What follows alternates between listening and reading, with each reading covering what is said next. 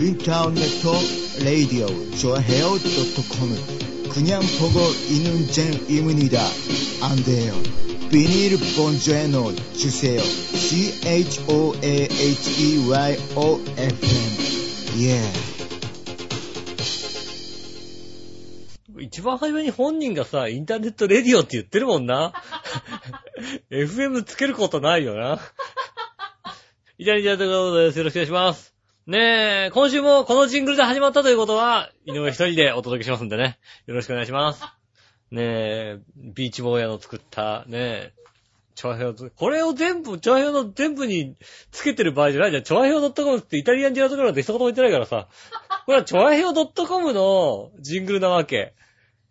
ねえこれを全部に流すことはないよ。イタジラしか流してくれないよ、それはね。イタジラでも杉村さんが言うときは流してくれないよ。で、多分、流してくれって言っても嫌だって言われるよね。ねえ。だってしょうがないね。あの、あのジングルかけてなん、なんとかね、あの、めいっ子の機嫌取ろうとしてるわけだからさ。ねえ。ねおじさんは優しいんだよっていうことをさ、ね嘘でもね、こう見せたいわけですよ。で、あれかけてるわけですから。ねあの、いた、井上が一人の時のジングルがね、えーこのビーチボーヤの作った、ねご機嫌なジングルでお届けしております。やりやんでやだからです。よろしくお願いします。ね今週も一人でお届けしておりますんでね、杉村さんお休みということでございましてですね。えー、今週は杉村さんはね、あの、ちょっと、あれですね、円高対策でお休みなんでね。ねちょっといろいろ、ね、あの、ヨーロッパのね、あの、いろいろ、ね、金融危機問題で、ね、若干いろんなお金の工面とかあるんでお休みなんでね。次回はなんとかね、あの、金融も落ち着いてね、えー来てくれればいいなと思いますんでね、ぜひとも。杉村さんがね、えー、来ないとですね、メールもね、ちょっと少なめになってますけどもね、えー頑張って、ね、皆さんで頑張ってメールも書いてね、いただきたいなと思っております。よろしくお願いします。ねえ、今週ですね、えー今週、まあ、つい数日前ですかね、あの、ずいぶん前に、あの、そうね、ボルダリングに行ったって言ったじゃないですか。ね、あの、壁登りみたいなやつね。岩登りみたいなやつ。あれに行ったんですけど、あの時になんでボルダリングに行ったかったら、その前から、あの、ズンコさんと、ハンググライダーいいね、行きましょう、行きましょうっていうか、ハンググライダー行くって言ってて、あ、俺も行きたいっつって、ね、あの、行きましょうって話になって、それで、あの、多少メールしてて、そっから、ボルダリング興味もありますって話でボルダリング行ったんですけど、ねえ、ハングライダーの方もね、じゃあ行きましょうってことになりましてですね、ハングライダー行ってきたんですよ。ねえ、あの、ズンコさん。えーっと、チョアヘオでは、えー、ね、なんだっけ？えーっと、番組名は、えー、なんだっけな？あの、ねえ、たまげた、なんたらげたみたいなやつですよね。えー、びっくりたまげた、ひよりげた。合ってるよね？笑ってるけど合ってるよね。大丈夫だよね。合ってるよね。びっくりたまげた、ひよりげたの、ねえ、あの、厚みじゅんさんがね、あの、ハンググライダーに行くってのハンググライダー面白そうじゃない？なんか。ねえ、だから、行きたいなっつったら、じゃあ行きましょうつってことでね、行ってきましたよ。ねえ、えっ、と、川口湖の方までね、ちょっと富士山、富士山の近くまでこう行きましてね、あの、ハンググライダーに挑戦ということでね。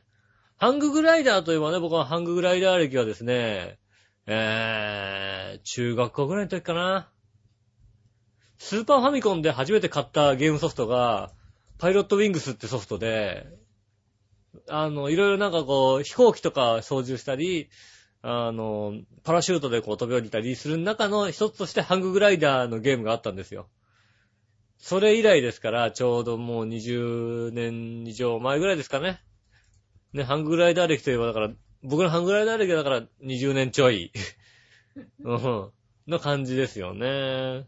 うん。ねえ。そのハンググライダーにね、えー行きましてね、ちょうど、あのー富士山のね、あの、ふもとに、押野八海っていうのがあるんですよね。まあ、あの、イタジラのね、笑ってる姉さんは超八海ですけども、キャラクター的にはね。でもね、あの、押野八海ってとこがありましてね、あの、その近くに、ね、あの、押野、えースカイスポーツクラブって合ってると思いますけどね。えー詳しくは、えー びっくりと曲げた日和型の方でね、話してると思いますんでね、そちらの方ぜひ聞いていただきたいんですけどね。ねえ、そちらの方にね、向かいましてね、こう車で走っていきましたよね。あのー、まあ、に、東京から約2時間ぐらいで着くんですかね。2時間ちょい。でね、あのー、押野まで着きまして、で、押野村のこうね、あの、スカイスポーツクラブ、こう、まだから住所をこう、カーナビ、最近ね、レンタカーがあるとカーナビついてるのいいですよね。ね今までさ、ずっとさ、自宅の、実家のさ、車を借りてたわけですよ。ね、実家の車借りるとさ、そうするとさ、あの、うちの親父がね、うちの親父が普段乗ってるんですけど、うちの親父ね、なんかね、あのね、家でね、地図見るのが好きらしくて、あの、車に乗ってる地図を家で読んでんのね。そうそう、車の中にね、地図がないんですよ。ほんと、大体どこに遊びに行くにも、勘っていうね。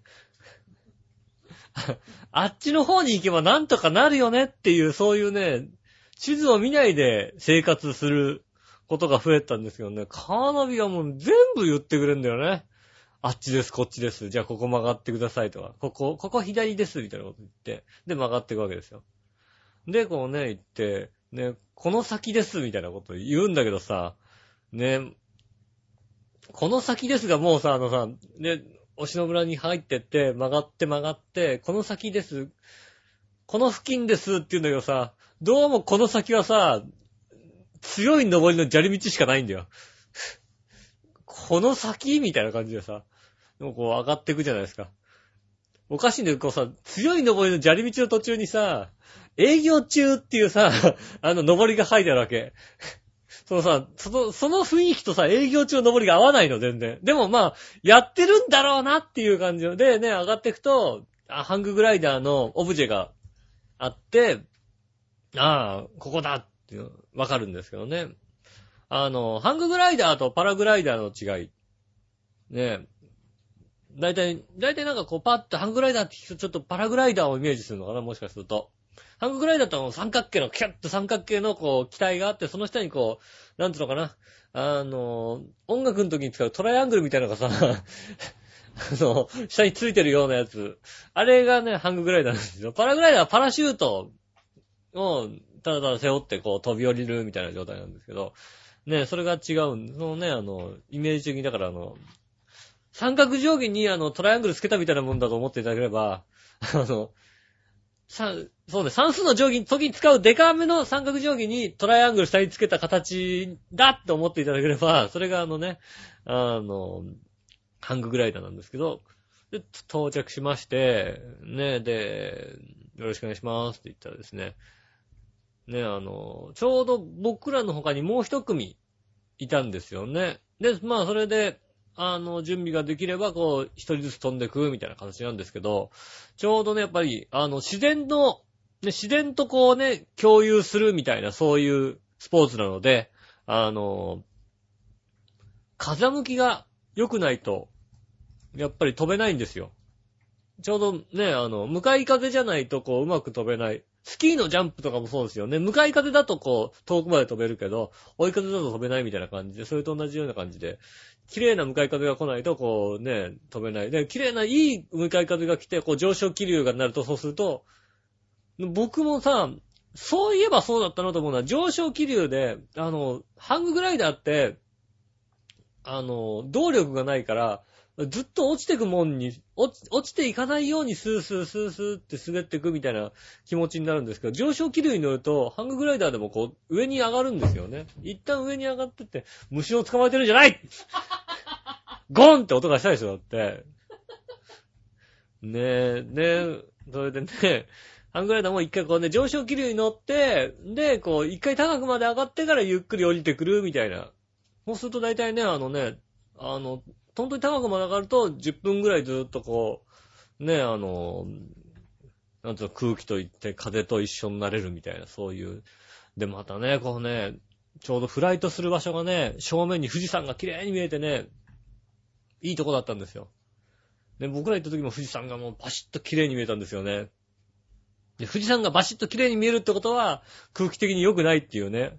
あの、風向き的に若干あの、富士山がもやってくるぐらいの方が、いい風が来るっていうんでね。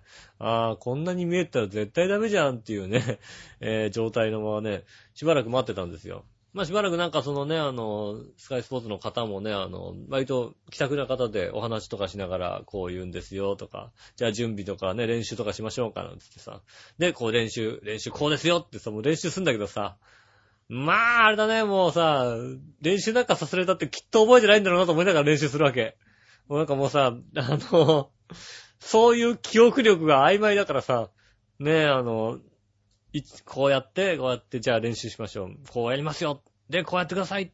きっとあれなんだろうなと思ってさ、飛んでる最中にちゃんと指示されないと絶対やんねえんだろうなと思ってさ、思いながらも、あ、そうですかって言いながら、分かった顔でやるんだけどね。分かった顔で練習は、練習はちゃんとやってますよっていう顔をするんだけども、きっと無理だろうなと思ってさ。ねえ。でね、あの、ま、で、まあ、練習もやったけど、まだ、まだ来ないね、なんて待ったんですよね。で、まあ、その日4人いたんですけど、これは、で、一人だいたい飛ぶのに、1時間ぐらいかかるわけですよ。飛んで降りてきて、飛んで上で組み立てて、なんか準備とかして、で、と、降りてくるまでにだいたい1時間順調に行って。で、それを、ね、4回繰り返さなきゃいけないってことは、4時間必ず、4時間は必ず必要で、それも完璧な順調な傾きだったら4時間必要なんですけど、まあ、まあ4時間で、で、日没考えたらやっぱり、1時までになんとかなんないとちょっと厳しいかなというところで傾きも、ねえ、傾き変わって、うーん、順調で本当に1時までになんとかなんなきゃっていうところで、まあ12時ぐらいになってまだまだ傾き変わんないんで、どうです？ご飯でも食べに行きます？っていう、そういうなんか、すごいね、あのね、気さくなところでね。あの、なかなか、なかなかなんつうのかな、こうさ、あの、アトラクションに遊びに行ってさ、途中でご飯食べ行きましょうかってないじゃないだって。まあまあね、あの、東京なんか特にさ、そういうのシステマチックになってるじゃない？でも別になんかもう田舎だからさ、あの、そのスカイスポーツ基地にもさ、あの、クラブにもさ、あの、もう、そこで今日飛びますっていう人以外はもう入ってこないとこなわけ。もう、山の上の方で、しかも砂利道上がってこなきゃいけないから、俺はここに行くぞって人以外は来ないわけですよ。もう人、人も来ないし、みたいなところで。じゃあご飯でも食べ行きましょうよ、なんつってね、こう、じゃあみんなでこう車乗って、他のね、あの、他にも待ってる人と、もう一、もう一組と一緒に、ね、こう、で、すぐ近くに、割と有名な、あの、吉田うどんっていう、富士吉田で今ね、割と多い、吉田うどんっていう、あの、うどんが、今何 ?B 級グルメなのか、まあ、その土地の有名なのか、吉田うどんって今有名なんですよね。吉田では結構盛り上がってるのの、有名店がありまして、渡辺うどんって言うんですけどね、そこに行きましてね、吉田うどんいただきまして、あのー、食べログでもね、上位の、割と、ね、割とこう、有名店なんだ。ね、あの、吉田県関係の、でも結構有名店で、もう土日になると、いっぱいで人がもう入れなくなるぐらいの勢いで人が来てる。しかもなんかさ、言ったらさ、あの、色紙とかいっぱい書いてあるわけ。ねえ。すごいね。パッて見たらさ、俺一番最初に分かったのがさ、週飛びとくって書いてるわけ。もう、もうなんかさ、絶対じゃんって思うよ。なんかさ、シュート見とくのさ、色紙があったら絶対って感じするじゃん、なんかさ。シューさん、収録できてなかったらわかんないよね。もうシュート見とく、あのさ、白い帽子被ってない、白いなんつうのコック帽被ってないとわかんないもんだって。普通のおじさんできたらわかんないけど、多分収録できたんでしょうけどもね。まあ、ね、あと、K1 の角田さんとか書いてあって。で、パッて見たら、もしもツアーズって書いてあったから、もしもツアーズで取り上げるってことはやっぱ地元の有名店だよね。でね、あの、運ばれてきまして、で、注文したのが、肉、肉玉うどんかなね、あの、お肉と、ね、あの、目、目玉焼きじゃねえよ。あの、生卵が落としてあるうどんなんですよ。吉田うどんっていうのはなんだ？あの、馬肉の煮つけたのと、なんかキャベツかなんか入ってるのか割とそういうのが一般的な、ねで、割と太めな感じで、その渡辺うどんさんっていうのは特に、あの、太めな、太めで手打ちなんですって。ね、手打ちのうどんで、あの、太めなうどん。大体あのね、あの、蛍光マーカーぐらい太いんですよね。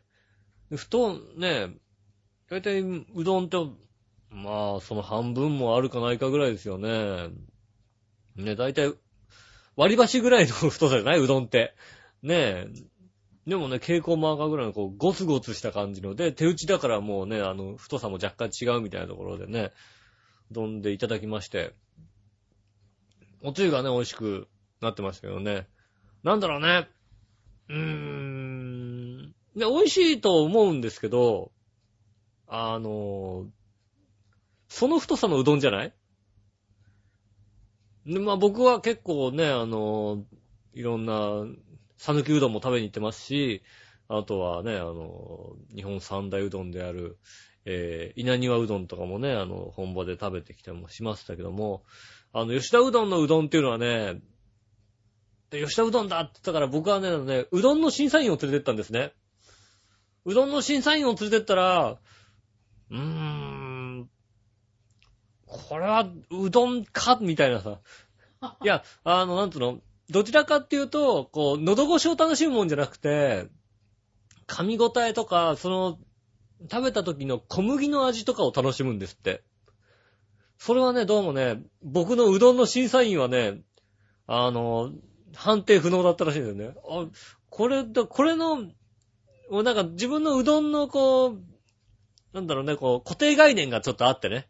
これはうどんはこういうあるもんだっていうのをちょっと、あ、こう、こう、そうでもないわけだと。そう、そういうんじゃなくて、でも、評価が高いってことは、あの、僕の固定概念が違うんだよね、きっとね。あの、どちらかというともちもちしたこの小麦の味を楽しむっていうのが、形で、ああ、そうなんだっていうことをね、食べながら思ってまして、あ、小麦の、こう、なんつうの、ガシガシ食べるっていうのかな。で、あの、なんつうのかな、あの、唐辛子というか、七味あるじゃない？普通だと。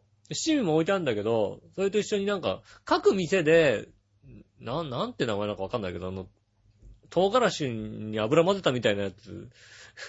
で、各店でなんかそういうのを、あの、辛いのをね、こうね、作ってて、その店独自の辛いやつがあって、なんていうのかな、まあ、どちらかっていうと唐辛子よりもラー油に近いような感じの、まあ辛いもの。で、ちょっと入れるとかなり辛くなっちゃうようなやつがね、あってね。それ入れるとまた味が変わったりして。あの、地元の有名店渡辺うどんさんなんでね、そこね、あの、行ってみて、ね、あの、何？富士山のふもと富士急ハイランドとかあっちの方行ったらね、ぜひ行ってみて、ねえ、あ、なるほどと。なんか、もうちょっとね、あ、俺もうちょっとちょっとあの、何？あの、吉田うどん勉強してから来ればよかったと思って、いい、いい店だから、きっと、なんだろう、こう、楽しみ方俺間違ったのかなと思ったよね。喉越しでスッと入るもんだと思ったら、うでかいと思ったんだよ。でかい、あ、なんつうの、こうさ、あ のススって飲み込んだらさ、喉グッと入ってそのままどっか行っちゃうんじゃないかと思うようなさ、うどんだったんだよね。あ、もっとなんかこう、楽しみ方をちゃんと勉強すればよかったなと思ってね。でね、あの、まあ、食べ終わって戻って1時ぐらいですよ。ねえ、風向きが変わってればなぁと思ったんですよね。全く風向きもね、えー、変わらず、ねえ、残念ながら今日はじゃあ飛べます、飛べませんよね、なんて話になったんでね。ああ、じゃあもう今日はじゃあ帰りますよ、帰りますよ。まあ、ほ、ねえ、他ブラブラして見て回りますよ、なんていう話でね。えー、ねえ、また次来ますから、なんつってね。あの、残念ながらだから半ぐらいで飛べなかったんですよ、今回ね。まあでもまあ、ブラブラしましょうかってことで。ねえ。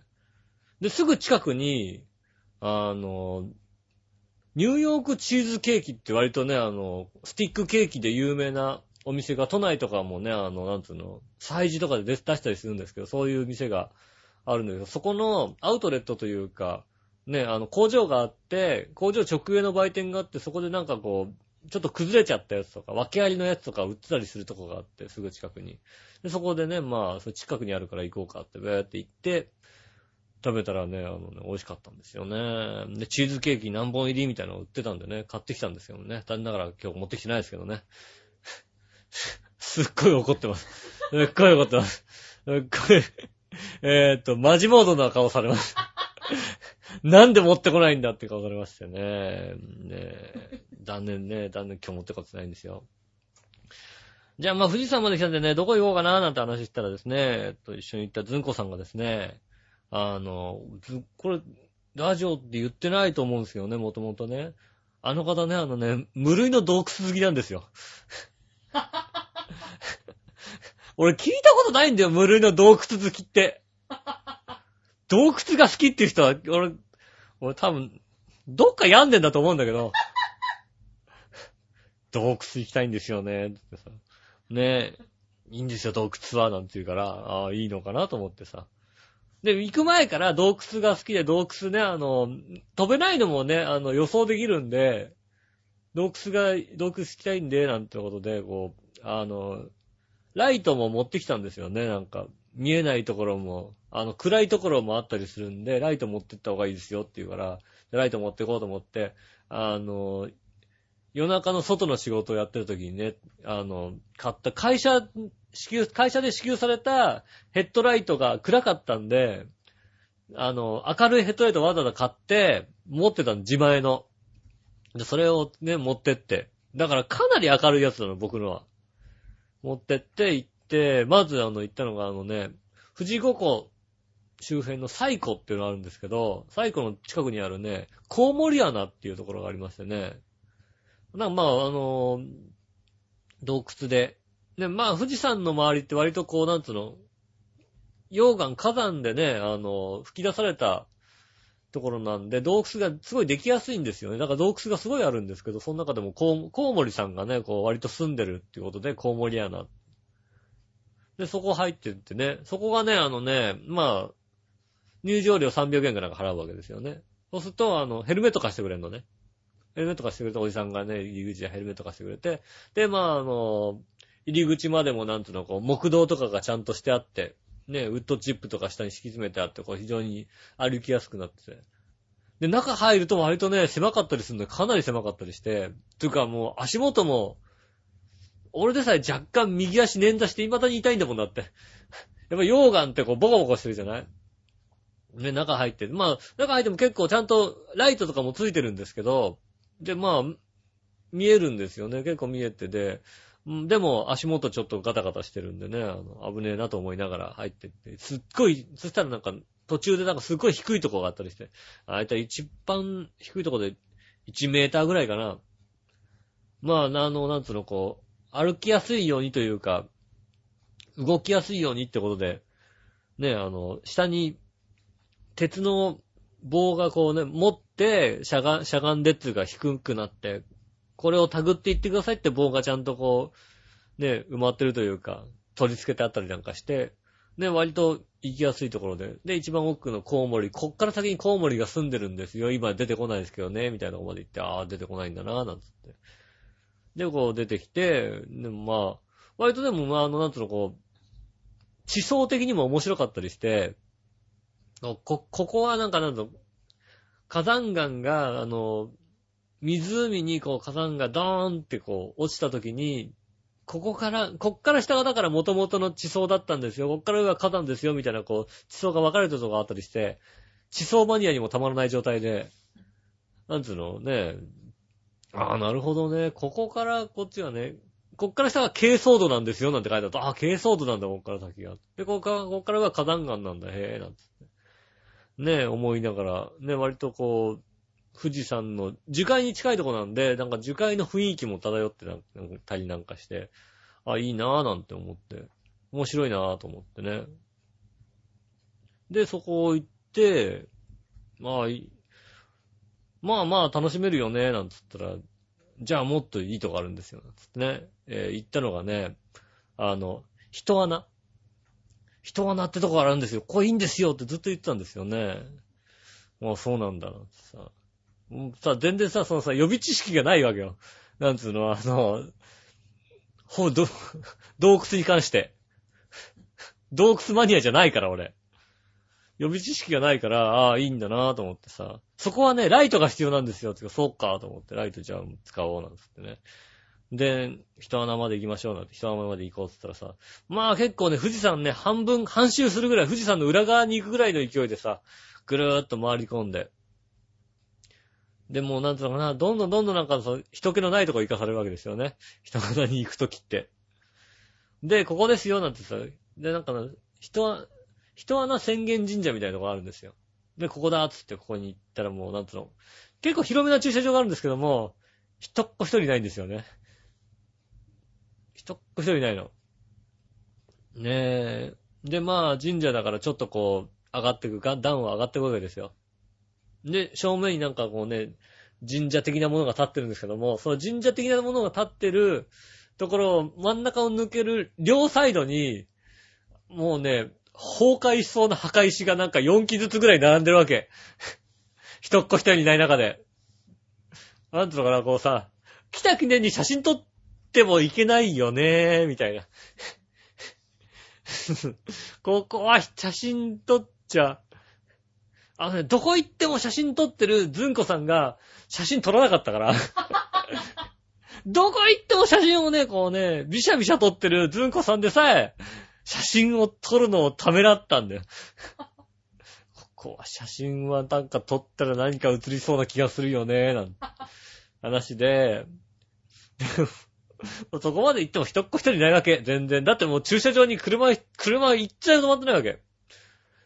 明らかにこう、ええー、と思う、思うところで、で、その脇のところに、人穴入り口みたいのがあるわけ。そこの人穴入り口も、なんつうの？ま、簡単に言うと、無管理。管理されてないようなとこなんですよ。ね、だ昔から言う、言う、昔からあるところなので、あの、なんつうの、人の手は多少は入ってるんですけど、誰かが仕切ってるわけではないのね。もう入りたいなら入ればいいんじゃない？っていうか、入っていいかどうかもわからないの、状態なのね。あの、入り口のとこに、なんつうの、それを祀るために、縄が張ってあるのか、それが締め縄なのか、入っちゃいけませんよのロープなのかが、うーん、入っちゃいけないとも書いてないしな、っていうところに入っていかなきゃいけないわけ。もう入ってって、10歩もしたら、何にも見えないのよ。何にも見えないの。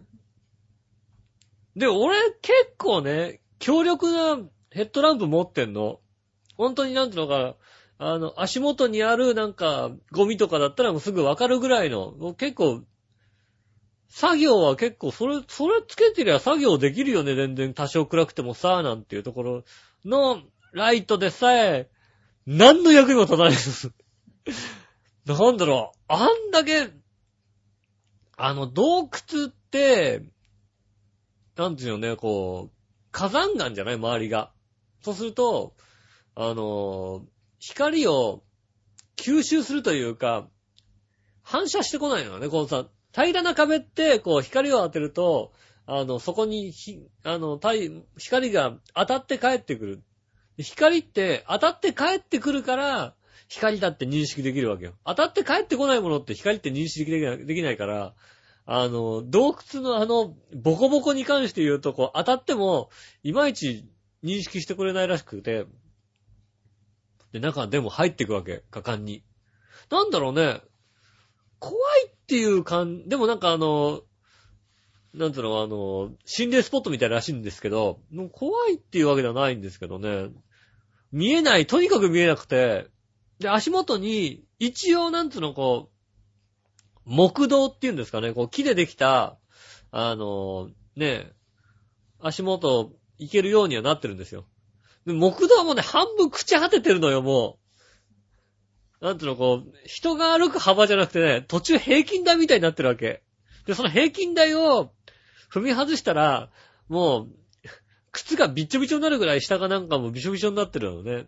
まあなんか、地下水なのか何なのか水が出てってもうぐっちゃぐちゃなんですよね。だから、もう、で、奥の方まで途中まで、結構奥の方まで攻め込んだんですけど、こっから先は、まずいよね っていうあの、人生でもあんまり使ったことないことですよね。こっから先、こっから先行ったら、いや、いけないことはないと思うんだけど、まだ木道もあるけど、怪しいよねっていう、そういう。いや、まあ、なんだろうね、こうね、長靴とか持ってればもしかしたらもうちょっと行ったかもしれないんですけど、いや、でもここは、やめといた方がいいよね っていう、なんつうの、この、あの二人で行って二人とも、うん、これ、一人だったらもうあれだよ、入ってないよ、絶対。あの、希望試しで一人で入りなさいって言ったらもう、いや、もう無理無理無理無理って言うかもしんないけど、もう二人で入るから、ねえ、じゃあ行こうかみたいなことで、ねえ、入ってって、の心霊的な怖さじゃなくて、冒険的な危なさこれはやばいっていう、なんつうのかな。うーん、何か問題が起こっても無理かなってこれ以上言っちゃったらみたいな感じの気持ちになったんでね、こう。いやーね無類の洞窟好きのね、ずんこさんとしてはね、大満足しましたけどね。全くこの、それがね、なんでしょうね。面白く、別にね、あのね、僕も興味は別にないわけじゃないんですけど、そこまで楽しめるかって言われると、ねえ、あの、多分ね、あの、笑いの人は絶対楽しめないと思うよね。うん。ただね、ずんこさんは言ってるんですよね。福島の方にね、あの、いい洞窟があってね、そこはね、ガイドさん頼むからね、4人1組ぐらいじゃないとね、行けないんだよね。ねそうすると、ねねずんこさんと俺と、で、ね、怪獣先生と、笑いの人って来てくれないよねって話したから、僕はね、絶対来ないって言ったんだよね。あいつは絶対来ないよ。なんで行けなきゃいけないんだよって。怒る。絶対言、絶対言われるってね。あいつは絶対無理だなんつってね。あの、絶対無理でしょ？絶対行かないでしょそんなの。あ、行く。行く。大丈夫。あの、あれだよ。あの、なんかこう、魚屋みたいな胴長を履いて、あの、そう、あの、洞窟に水が溜まってるらしくて、魚屋みたいな胴長を履いて、もう、下半身水に浸かりながら入っていかなきゃいけない。だって。で、ね、あの、だいたいね、真夏に行って、友人が5歩ぐらい入って、無理無理無理って言って帰ったらしいのね。真夏も冷たい水らしくて、もう、ねえきっと笑いのお姉さんだったら、激怒されるんじゃないかと思ってね。無理だよって話だけどもね。ねえ、で、まあまあ、そんな見ましてね。で、その後に、あの、そのスカイスポーツクラブの近くの焼肉屋さんがあってね。そこがね、あの、ね、あの、たまたま僕は山梨焼肉で調べたのね。そしたら、それもたまたま、あの、山梨の焼肉屋の一番上に、食べログの一番上のポイントに来たのが、その焼肉屋さんで、それがすごいスカイスポーツクラブの近くにあって、あの、牛舎っていうね。もう、もう、牛舎って言われるとなんか、すごいなんか、あの、焼肉、肉って感じするじゃん、なんかさ。牛肉って感じするんですけどね。その牛舎ってところで焼肉に行きましてね。だからまあ、食べログで言うと、山梨1位なわけですよ。ポイント的には。ねえ。で、そこでね、あの、肉好きとしては食べときたいなと思って食べに行きましてね。いやー、牛舎うまいよ。牛舎うまかった。あの、もう一回、あの、まあ、今回飛べなかったから、もう一回飛びに行かなきゃいけないんですけど、牛舎絶対だなって。牛舎絶対だよって話をしましてね。上カルビで900円だったんです。900円で上カルビ。え、これ、この霜で900円でいいの？みたいな。これ、特上カルビでも、東京でこのレベルで出てくるか？みたいな。特上カルビ1500円でこのレベルで出してくるかな ?2000 円ぐらい、うーん、でもおかしくないよな、なんてまあでもカルビも見た目的にはカルビだし、こう、味のインパクト的にはカルビなんだけども、それ以外の肉のね、レベルの高さったらなかったね。なんとか地鶏みたいのもね、こうね、出してくれたんですけど、地鶏。またね、地鶏も美味しくて。で、その店なんかね、すごくいいのは、なんかこうね、普通の焼肉のタレだけじゃなくて、塩、塩もなんか別にこう2種類、なんとか岩塩となんとか岩塩みたいな2種類持ってきたり、柚子胡椒とか、ね、あの、タッコのニンニクのなんか醤油漬けみたいの、これをなんか、あの、牛タンに巻いて食べると美味しいですよとか言われて。で、そういうのを、なんとこう、別トッピングもいっぱい持ってきてくれたりなんかして、非常にこう、ね、あの、まあ、また店員さんがね、気さくに、どうですか？美味しいですか？とか、ね、あの、おすすめなんですか？って言ったら、うん、おすすめなんですか？って聞いたときに、すごいのが、僕らこういろいろ注文して、で、その後に、おすすめなんかありませんか？って言ったら、あの、店主の人が来て、で、注文したこう、表を見て、うーん、だったら、こういうのがおすすめですね、みたいな感じで、で、その時はロース肉かなんかをいただいたのかな？赤身の肉。なん、赤身だよ、赤身。ずんこさんはこのね、カルビのこう、インパクトに来てたんですけど、僕は赤身のね、この肉の、なんだろうね、こう、肉肉しい美味しさっていうの肉の味がしっかりしてんの。その赤身の肉は。それが非常に美味しくてね、あ、肉ってうまいなぁと思ってね。で、一人頭4000円ぐらいだったのかな。まあ焼肉としては妥当な値段で、非常に美味しくて、もう一回行こうって。ここね、また来よって話になりましてね。非常にいい休日を楽しめました。で、あのー、スカイスポーツクラブのね、方はね、またね、あの、詳しくは、えー、っと、何下駄だっけな。ね、えー、っと、びっくり玉げた日和下駄の方でね、あのー、厚み淳さんの方が詳しくお話ししてると思いますよね。あの、無類の洞窟好きでおなじみの、厚み淳さんの方がね、えー、お話ししておりますと思いますんでね、ぜひですね、えー、聞いていただきたいなと思っておりますので、よろしくお願いします。それでは今週も参りましょう。井上義雄イタリアンジェラートクラブ。ク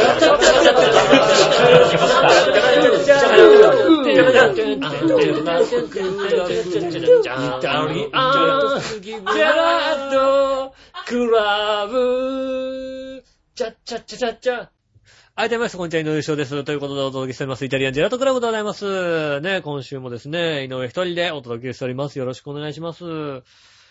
まあね、早いもので、えー、11月も最後の回となりましてですね、えー、11月は結局杉村さんは出たんだっけ ?11 月って。なんか、1回出たのかな？これ、えっ、ー、と、3回連続ぐらいだよね、今回ね。一回出たんだっけ？出てないんだっけ？よくわかりませんけどもね。えー、ね、あの、そんな一人でお届けしておりますんですね。ぜひとも、えー、今週もよろしくお願いします。ねえ、ま、まあ、今週もさ、一人でやってんのにもかかわらずさ、頭のオープニングのさ、喋りだけで40分喋っちゃったったら問題あるよね。ねそれは一人でやっちゃうよねっていう。ねそんな、ダメですよ。そんなに一人でね、こう、喋れちゃったらダメですよ。ねえ、皆さんからですね、メールお待ちしておりますのでね、ぜひぜひお寄せいただきたいと思います。ね、メールが頼りなんでね、ぜひとも。メールが頼りってやつが40分喋っちゃダメなんだってだからね。ねえ、よろしくお願いします。ねえ、えー、メールいただいております。ありがとうございます。えーと、どうしよっかな。えー、新潟県のグリビオピーさんです。ふとうた。えー、井上さん、いたら局長こんにちは。いません。えー、何かの記事で絶対負けたくないライバルだと思う都道府県がというのがありまして、えー、千葉県の最大のライバルは埼玉県とか、井上さん、いたら局長、笑いのお姉さんがもう千葉県の最大のライバル県といったらどこですか？それでは、それはご機嫌をジェラララっていただきました。ありがとうございます。いや、ライバル県っていうさ、ライバル意識はないんだけど、やっぱ埼玉のやつがさ、埼玉のやつがやっぱり、え、と、あの、関東で3番目って言ったら埼玉でしょって言われるとカチンとくるよね、やっぱりね。何がって話になるよね。なんで？どこどう見て3番目なの？やっぱり千葉でしょだってって思うわけですよね。なんてでしょうね、こうさ、東京が1番じゃんだって。でも神奈川2番だったらそれ譲譲るよ、それはもうさ。ね。神奈川に勝とうとは思わないよ、それはもう。ね。3番目どこだっつったらだってさ、ね。どう考えても千葉でしょって。ね。そりゃそうですよね。国際空港はどこにあるんだって話ですよ。ね。ね。ディズニーランドはね、どこに、ね、東京ディズニーランドはどこにあるんだと。ね、東京ドイツ村はどこにあるんだと。ね、そうですよ、千葉ですよ。ね、プライドないな、それはな。あ、全然プライドないな。千葉のプライドゼロだけども。ね、でもね、じゃああれですよ。ね、東京の人が埼玉県に行かなきゃいけない理由はないですよ、だって。ね、ね、やむを得ず通る場合ありますけど、ね、千葉県はやむを得ず通る理由はほとんどないわけですよ。ね、ただ千葉県にみんな来たいって言うんですよ。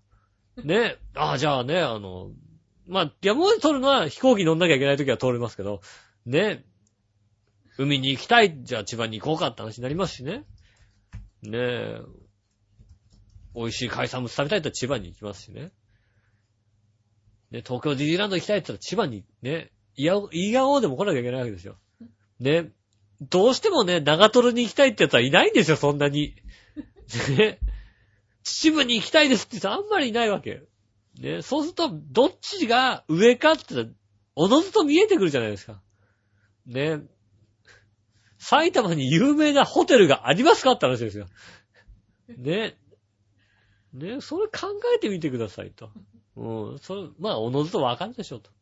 ね、どこが、どこが3位だ、どこが4位だってわかるでしょ。そういうことですよ。ね。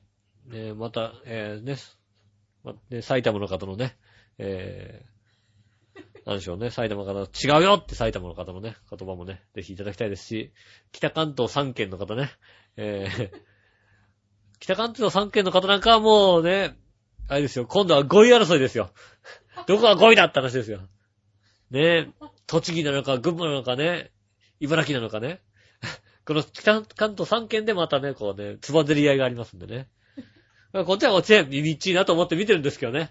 きっとだから東京の人も、千葉だ、埼玉だって、あ、どっちやってればみたいな気持ちになるんでしょうけどね。ねえ。まあだから、ライバルっちゃライバルだけど、なんかライバルしてないっちゃしてないかな。えー、そんな感じなんでね、あの、そんな感じです。ね、ありがとうございます。えー、続きまして、ジャクソンマンマさんからいただきましてありがとうございます。杉村さん、井上さん、こんにちは。杉村さん、おやすみ。先週末、旦那のお父さんが、お父さんの彼女が、えー、夕食に招いてくれまして、我が家の旦那と、えー、弟と一緒に来ました。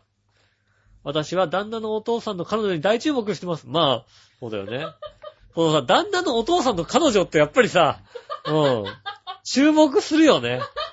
うん、ちょっとなんかさ、うん、あの、どう接すればいいかわかんないさ、日本、特に日本人だったらさ、ねえ、旦那のお父さんの彼女彼女みたいなさ。ねえ、えっ、とね、前にも書いたと思いますが、魔女顔で、自分の飼ってる犬が気に入らなくて早く死ねって言ってる彼女です。最低だよね。最低だよね、それね。最近気づいたことです。えー、お父さんと旦那と、えー、弟がクリスチャンなんで、食べる前に軽くお祈りをしているので、私もお祈りが終わってみんなが食べ出すのを待つんですけど、えー、お父さんの彼女はいつもフライングしてみんながお祈りしている間に食べ出します。これはね、俺こういう感じの人知ってる。こういう感じの人俺知ってる。多分お祈りとかしてたら気にせずに食べるような人俺知ってる、そういえば。ね、えー、買い物大好き、パーティー大好き、おしゃべり大好き、ちょっとエッチな話大好きということでね。えー、特に喋る量は普通の人の10倍で、速度は3倍です。最近は英語にちょっと慣れてきたんですが、まあまあ聞き取れるようになりましたが、えー、最初はあんまり聞き取れなくて苦笑いしてるのに、おかめなしに猛スピードで喋りかけられました。同じアメリカ人でも他の人は私が外人なので、簡単な単語を使ったりゆっくりめに喋ってくれますけどね、なんてことをいただきました。ありがとうございます。いいっすね、この彼女。ねえ。ねえ。まあ、近い人は知ってますけど、うーん、ねえ、食べる、しょうがない。フライングして食べるのはしょうがないと思います。うん。それはね、あの、よく、よく言います。きっと、きっとね、あの、あの人も、いただきますからでしょって言われてると思います。みんなでいただきますしてからでしょって怒られてると思います。何度かね、きっとね。ねえ、いいですね、この彼女の人ね。喋るよ、通常の人の10倍で3倍で喋りかけられても英語で喋りかけたら絶対わかんないよね。うん。英語よくわかんない時に使う苦笑いってやるんですよね、確かにね。大体本当にね、わかんないよって顔すると、うん、英語圏の人は簡単な単語使ったりしてくるんですけど、関係ないんだね、この人ね。この人、ね、注目なんでね、ぜひね、あの、この方の、ね、あの、また別のね、話がございましたら、ね、教えていただきたいなと、ね、思います。もっと面白い話ね。また会う機会があると思いますので、ぜひともですね、あの、ありましたら教えていただきたいと思います。よろしくお願いします。えーと、続いて、えーとですね、どうしようかな、ふとた。ブルギーヨッピーさんからいただきましてありがとうございます。井上さん、いただき局長、こんにちは。こんにちは。えー、今年で第5回らしい女性が選ぶなりたい顔ランキングが発表され、1位が綾瀬はるか、2位が北川景子、3位が宮崎葵でした。笑いのお姉さんのなりたい顔はと聞いても面白くないので、クイズです。この調査の第1回女性が選ぶなりたい顔ランキングの1位は誰だったと思いますか答えは書きませんので適当に想像してみてください。書いてほしいな。えーヒントは同点ってことで2人いました。それではごきげんよう、ジェラララーといただきました。ありがとうございます。そうですね。笑いのお姉さんになりたい顔って何ですかね多分ね、この人もなりたい顔ね、アンパンマンだと思うんだよね。食えるから。アンパンマンがてめえで食い出すっていうね。腹減ったなぁってこう、自分のほっぺちぎってこう食べ出すっていう。見たことないでしょ？アンパンマンてめえでちぎって食ってるところ。ああ、腹減ったなぁ こう、むしゃむしゃ食べ出すっていうね。大抵顔ないよ。大抵顔ないです。えー、な、なんなんだろうね。てか、第1回の人が誰だかもわかんないしさ。ねえ、その人が選ぶ顔。なりたい、女性のなりたい顔とかって俺わかんないよね。なりたい顔誰かいる？いない。特に、今、今なり、なりたい顔。いる。いる。えー、ねえ、誰だかは知りませんけどね。笑いのお姉さんもなりたい顔いるあるらしいですよ。ね。まあね、僕がなりたい顔って言われるとね、どうだろうな。僕1位だからなんとも言えないよね、やっぱりね。うん。だやっぱ自分の、うん、顔。え、なりたい顔とかってさ、思うと虚しくなるからね。なんつうの、この顔で精一杯生きていくからいいの。僕はもうこの顔で精一杯生きてきます。うん。この顔が、ね。いいとは思わないけども、ね、別に嫌いではないので、ね、別にいいです。これで頑張っていきたいと思いますんでね。えー、こんなに心配しないでください。ねえ、えっと、ありがとうございます。続いてもう一つ、ふつおた。ペンネーム、よいこママさんからいただきました。ありがとうございます。えー、市川よりも、読売、ちょっと待って、ちゃんと市川読売さんのことちゃんと言わなきゃいけないからね。こう噛んじゃいけないよね。市川読売見ました。杉村局長が大きく映っていましたね。奥様は内需の子ですね。ラジオを続けるの大変ですが頑張ってください。ということでね、いただきましてですね。まあ、あのね、ね、残念ながらね、こう、送りたい相手が今日いないってこともね、頑張ってくださいって言ってもね。ねえ、これ何の話かと言いますとですね、えー、市川読売、11月26日土曜日発行の分ですね。だから、は、あ、来週発行なの？新しい違うの今週出たやつあの、この間の土曜日出たやつ。なんだ？あ、そうだね。この間の土曜日出たやつが、えー、ね、になんとですね、あの、ね、あの、たまにしか来ない杉村和之が、ね、人というですね、ね、こうね、あの、地元のなんかこうね、よくやってるような人、頑張ってる人とかね、特集されるところに載ってます。ねえ。あ、俺もうこれ、あれだな。燃やしちゃおうかな、これ。写真がバシってこうさ、ね、載ってるんでね。ねえ、これね、ちょっと燃やしたいと思いますんでね。ね、で、あのー中面には杉村和之のね、あのー紹介。ね、あの、もともと引っ込みじゃんな性格だったけど、それを変えてくれたのラジオですね、なんて書いてあってね。嘘だよ、俺との出会いだよ、絶対。俺との出会いが大きいって、こいつ絶対もっと喋れなかったよな。ねえ。ただね、俺がずっとアホなことやったから、あ、アホなことやっていいんだと思ってね。ねそれでね、こう、ねえ、お世話になったのは井上さんですって書いておきなさいよ、ほんとにね。うん。そんな、ね、あの、チャーヘオ .com ね、なんですけども、その市川由美さんのね、あの、一番最終面、第8面ですかね、一番後ろの面にね、開局3周年のインターネットラジオチャーヘオってことをね、ちゃんとしっかり載せていただきまして。ありがとうございます。ねえ。あの、ねえ、こう、こんだけ紹介していただくのはありがたいですよね、本当にね。ぜひともですね。えこれ見て今日聞いてる人いるのかな？いないよな。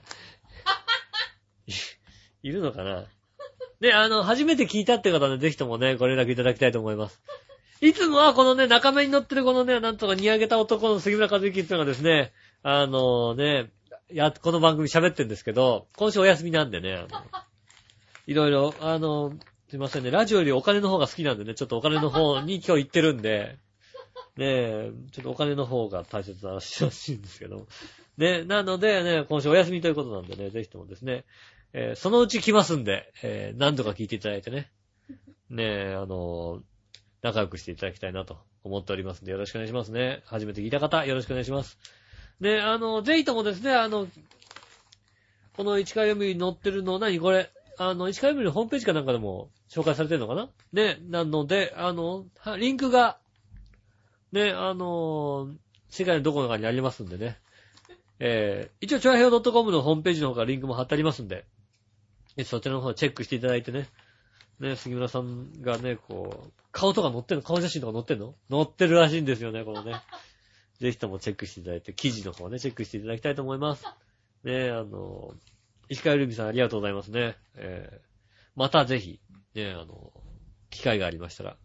いいよ、毎週連載とか持つよ、ほんとにね。ねえ、あの、連載とか全然、ねえ、あの、持ちますんでね。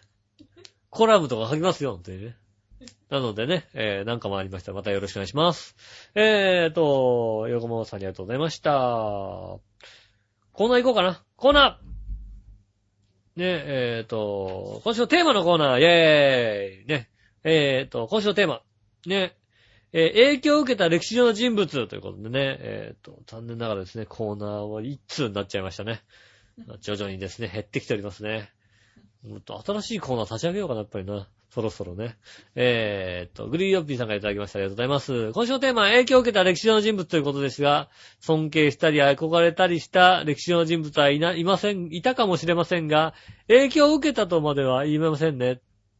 つまりいませんし、影響を受けたと全く思っていません。一つだけ言えるとしたら、自分は歴史上の人物にはなれないということだけです。笑い。それではごきげんよう、ジェララードいただきました。ありがとうございます。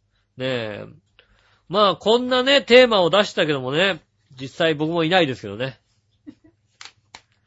ねえ。そうですね。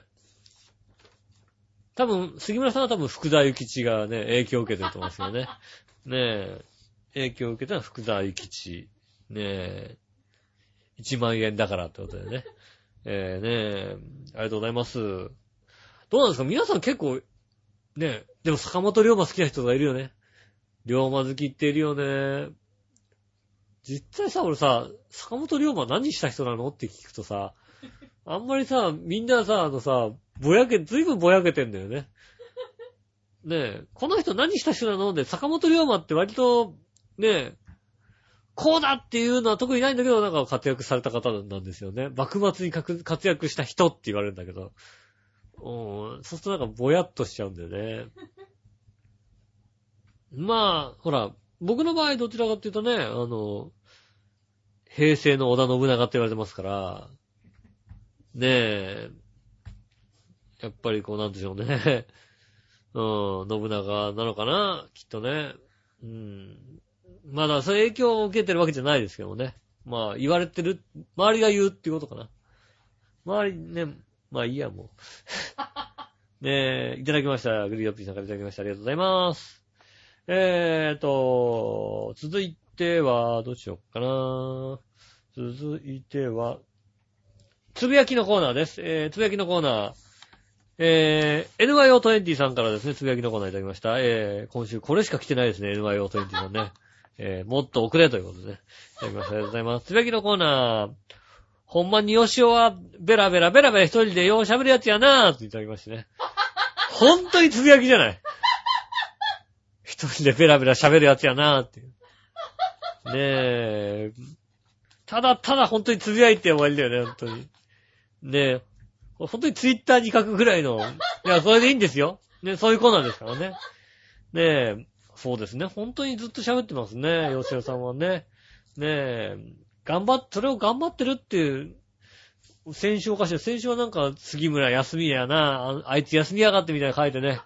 なんか、すごい嬉しかったんですけど、味方なんだなと思ったんですけどね。味方じゃなかったんだな、これな。この人誰にも味方しないよね。ねえ、誰かの味方になろうって思ってない？よ、なんかね。えーありがとうございます。ナイトニスありがとうございます。来週もお待ちしております。ねえ。続いて、えーグリーヨッピーさんからつぶやき、えー僕のつぶやきです。大相撲中継、客席、今までいないぐらいガラガラじゃないですか。もう NHK も中継するなよって感じです。あ、そんなにガラガラなんだ、大相撲中継。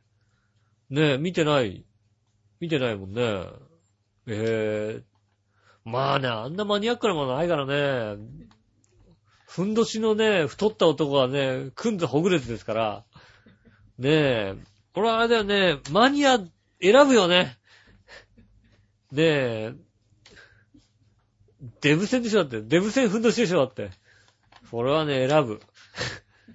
そういう目で見てんじゃないのみんな違うの？だからあれだよね。女子の部があればいいよね。ふんどしでね。ふんどしで上半身裸の女子の部あったら俺見るよ。NHK 中継しないけどね。NHK 中継中継しない。パラダイステレビとかやっちゃうけども、ねえ、NHK 中継してするんですね。まあ、今本当に誰がいるかよくわかんないですもんね。なんか、特徴的なさ、なんか舞の海的な特徴的な人があればね、わかりやすいんですけどね、いないんでね、俺もよくわかんないです。えー、男子バレー弱すぎですね。世界は進化してるのに日本だけは全ての面で大会しています。全敗してもおかしくないですし、オリンピック出場なんて無理です。見てる男子バレー。見てない。ねでも女子バレーってさ、二十何パーセントとか取ってたよね、視聴率ね。あのー、ね日本シリーズは18%ぐらいだったのにね、女子バレーが二十何パーセント取ってね、ああ、女子バレーの方が人気あるんだと思って。ねえ、もう男子バレーもう、もう、俺なんかもう河合俊一の頃だからさ。ねえ、河合俊一ね、ほんとね、それぐらい。中川一の頃だからさ。ねえ、それぐらいしか見てないですからね。えーと、続いて、大相撲に続いてよくわかりませんでしたね。え ー天才ビーチボーイが勝手に作ってくれたツッコミどころ満載のチョアヘオ .com ジングルですが、イタジラ以外他のチョアヘオ番組流したりします、流したりはしましたか？しま、してません。多分、めぐみさんの番組でさえも流すわけないでしょうね。早く破棄して子供の声のジングルに戻してください。大丈夫ですよ。ね、杉浦さんが来たら子供の声戻っちゃいますからね。心配しないでください。ねえ。えー、続いて、今年はあま、あまり熊の目撃情報は見て、聞いてません。初雪はまだなので、これからでしょうか。笑い。これはごきげん、ジェラララ。ありがとうございます。そろそろ熊がやってきますよね。ねえ、調和表の熊もまだ見てませんのでね。いつ出てくるんでしょうかね。あの熊が冷蔵庫をゴソゴソやってね。何か食料を漁ってる姿をね、まだ見てませんのでですね。もうそろそろ見れんじゃないかと思ってますんで。ねえ、それはね、あの、出てきたらね、皆さんにもね、教えますんでね。熊が出たって言いますんでね。ぜひともですね、あの、ご期待くださいませ。えー、すべきのコーナーありがとうございました。続いて、教えて井上さんのコーナー、イェーイえいえー、何でも知ってる井上さんに何でも聞いちゃおうというコーナーでございます。ペンネーム新潟県のグリーンピッチさんからいただきました。ありがとうございます。教えて井上さんのコーナー。井上さん、井上井上さん局長、こんにちは。何でもご存知の井上さんに質問です。ツーツーレロレロの意味を教えてください。これはご機嫌をジェララーと言いました。ツーツーレロレロ、ツーツーレロレロの意味ですよね。ツーツーレロレロの意味ってなんだよな。ねえ。ツーツーレロレロは、えーっと、そのまんま東さんが、あれですよね、混んでたコンビ名ですよね。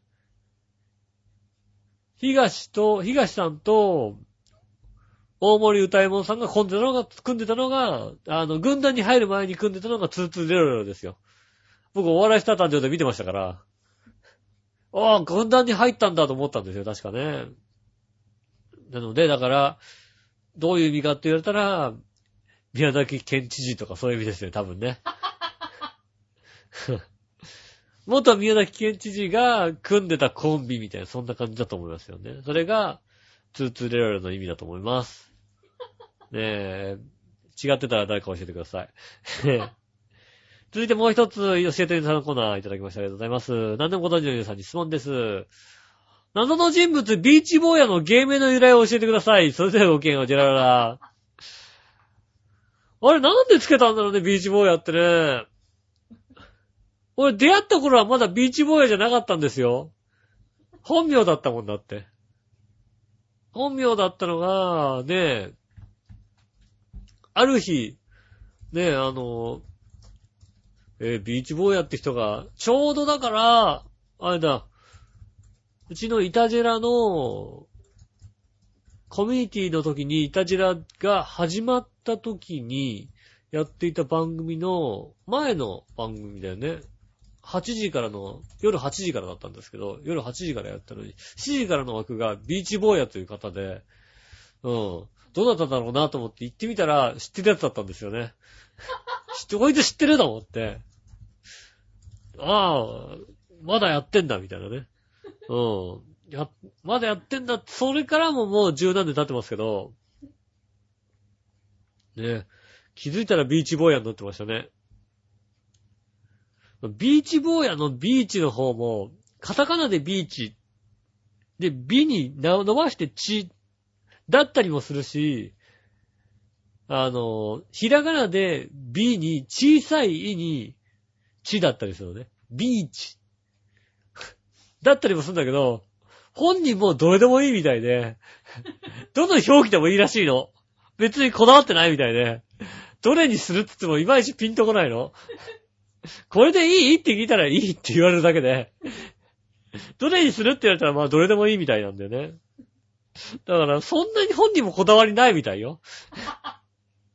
ビーチ坊やね、あの、ぜひともね、あの、一回ビーチ坊や単体でね、あの、八方美人出てほしいな。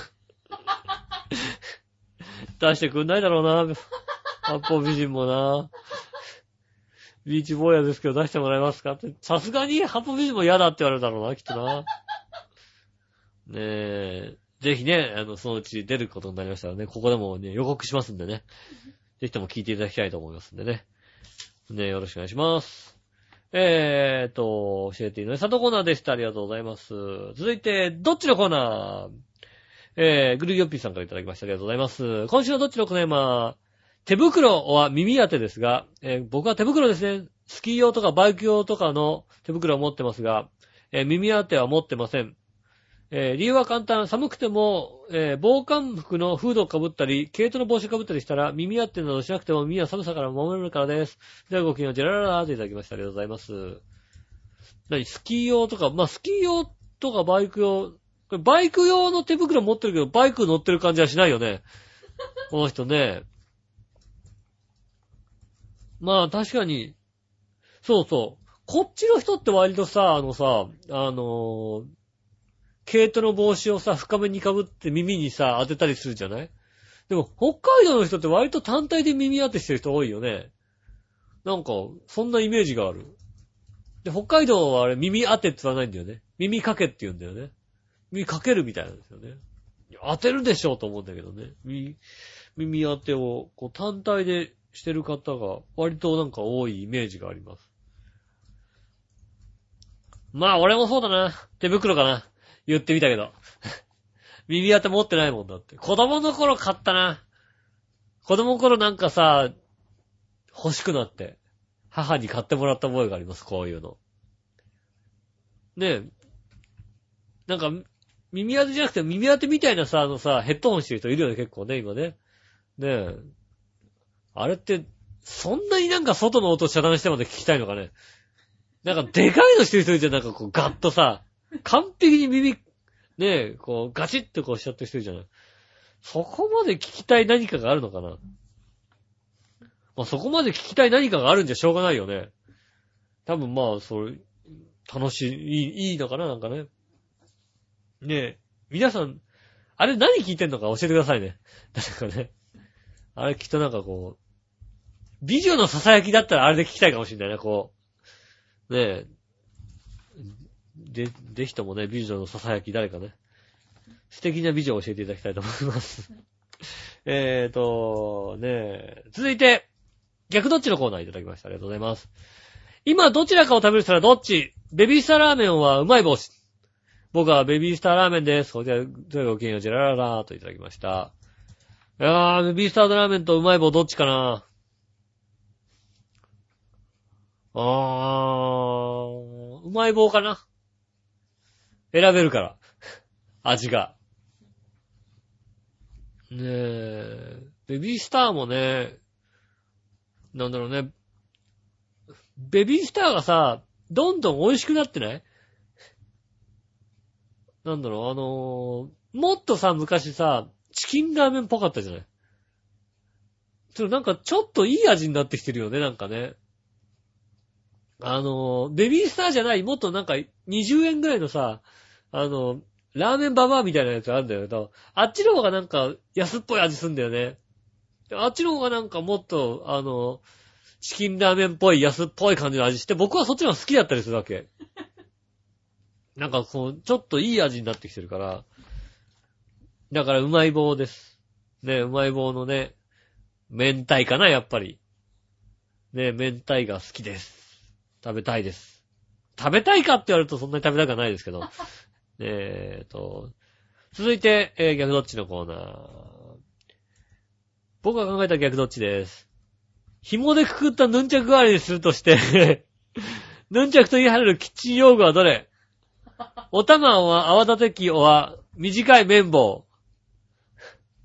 えー少なくとも泡立て器はヌンチャクと言い張れないと思います。そうだよね。あれ持ってきてさ、ヌンチャクだって言われるとさ、ヌンチャクじゃねえよと、ヌンチャクの間がだってさ、ねえ、黄色と黒のさ、トラロープだね、だってさ。それ縛ってるだけなんだよ。これは違うよなと思うもんね。ヌンチャク持ってきたんですよってもう、なんていうの、いさり、いさんでさ、ヌンチャクを持ってきたと言って出してきたのが、ねえ、そう、泡立て器が両端でついてるやつだから、まだ麺棒だよね。確かにね。ただヌンチャクになるよね。泡立て器だもんな。さすがだよな。ねえ、素敵な。やっぱビーチボーイは素敵だな。うん。あれやっぱ、若干の頭の悪さがありますんでね。この間もね、ビーチボーイとちょっと会って話したらね、これなんかに使えないですかね？つって言って持ってきたのがね、古いテープレコーダーなの。もうそれこそ、ね、40年ぐらい前のテープレコーダー持ってきて、これってなんかに使えないですかね？うーん。うーんとしかもう言いようがないよね、だってね。うなるしかないんだよ、もう。うなるしかないの、もう。でさ、あの、おばあちゃんがずっと使ったやつなんですって。で、おばあちゃんが使ったやつで、おばあちゃんが、あの、なんだろう、こうさ、昔のやつって、親切にさ、今のやつ結構さ、あのさ、テープ、再生とか日本語で書いてあるよね。当時はさ、なんかさね、あの、そういうの書いて、英語で書いてあったりさ、ちっちゃななんか三角とかで書いてあったりして、わかんないから、そこにさ、もうさ、紙でさ、貼ってあってさ、聞くとかカタカナで書いてあってさ、聞く、戻すとか、そこで書いてあって、貼ってあんの？もうそうさ、リアルすぎるんだけど、と思って。これなんか使えないですかね？もううなるしかないわけ。うーん。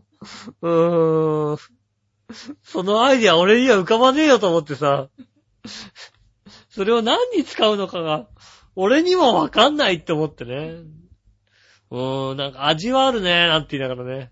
うん、どうにもなんなかったですね、あれね。そんなね、ビーチボーヤくんね、あの、八方美人出ますんでね、ぜひともですね、ね、聞いていただけたらなと思います。よろしくお願いします。えーと、最後、その心のコーナーいただきました。ありがとうございます。グリーアッピーさんがいただきました。えー、単純な、えーその心の中けです。えー、おかしな罪を償うとかけて、料理の材料と解く、その心は、お、ごめんなさい。犯した罪を償うとかけて、料理の材料と解く、その心は、犯した罪と償う、罪を償うとかけて材料と解く、えー罪償うでしょ？懲役。違うな。えー、えー、なんだ？料理の材料、料理の材料でしょ？えーと、料理の材料だから、えー、なんだ？罪を償う料理の材料と解く。えーと、料理の材料？素材。素材。あ、だから、なん、なん、何材だ？ええーと、あーあー、だ、僕思い浮かばない。あ、どちらも食材。食材、なんとかな。犯した罪を償う時も食材っていうのね、このさ、食材の食、で、字を書いてくれてんのね、その罪を償った時の食材の、食材の食っていう字。たださ、その字もさ、全然説明できるような字じゃないわけ。わかん、こういう字だって言えないよね、これね。あの、辺が貝なんだよね。貝辺に、あの、難しい方の読売新聞の、売るみたいな字なんだけど、多分違うんだよね。ねえ、だから、い あ食材、そういう言葉があるんだね。一生考えても出てこなかったかもしれないね。続いてもう一ついただきました。ありがとうございます。えすっかり終わることとかけて、表現が簡単で容量を得ていることと解く、その心は。すっかり終わるかってこととかけて、表現が簡単で容量を得ていること。えーすっかり簡単だから、えー、すっかり終わるだから、えーっと、なんだ？えー、あれなんだ？表現が簡単に容量を得てるってこと。ズバリみたいな感じでしょ？ズバリじゃないよな。カタカナのことじゃないよな、きっとな。すっかり終わる。えー、なんだ、すっかり終わるだから、えー終了、えー、完、完了、完、完、なんだ、なんだなんだ？表現が簡単で、か完了じゃないか、なんだなんだ？完結、完結、完結、ああ、完結な表現っていうよね。すっかり終わりだから完結。ああ、なるほど、なるほどな。ああ、難しかったな。今週難しかった。わからなかったな。えーと、まだまだ募集しています。お待ちしています。その心のコーナーでした。ありがとうございます。えーと、ね、皆さんからメールをお待ちしておりますので。ぜひともお待ちしております。えー、各コーナーね、いろいろありますんでね、また新コーナーも考えていった方がいいのかな？そろそろね。そうしないと皆さんからメールがいただけないのでですね、ぜひともですね、送っていただきたいと思います。よろしくお願いします。で、えっと、メールの送り方ですが、えー、調和表 .com のメールフォームからも送れますし、えーと、あとはどこから送ろうかな。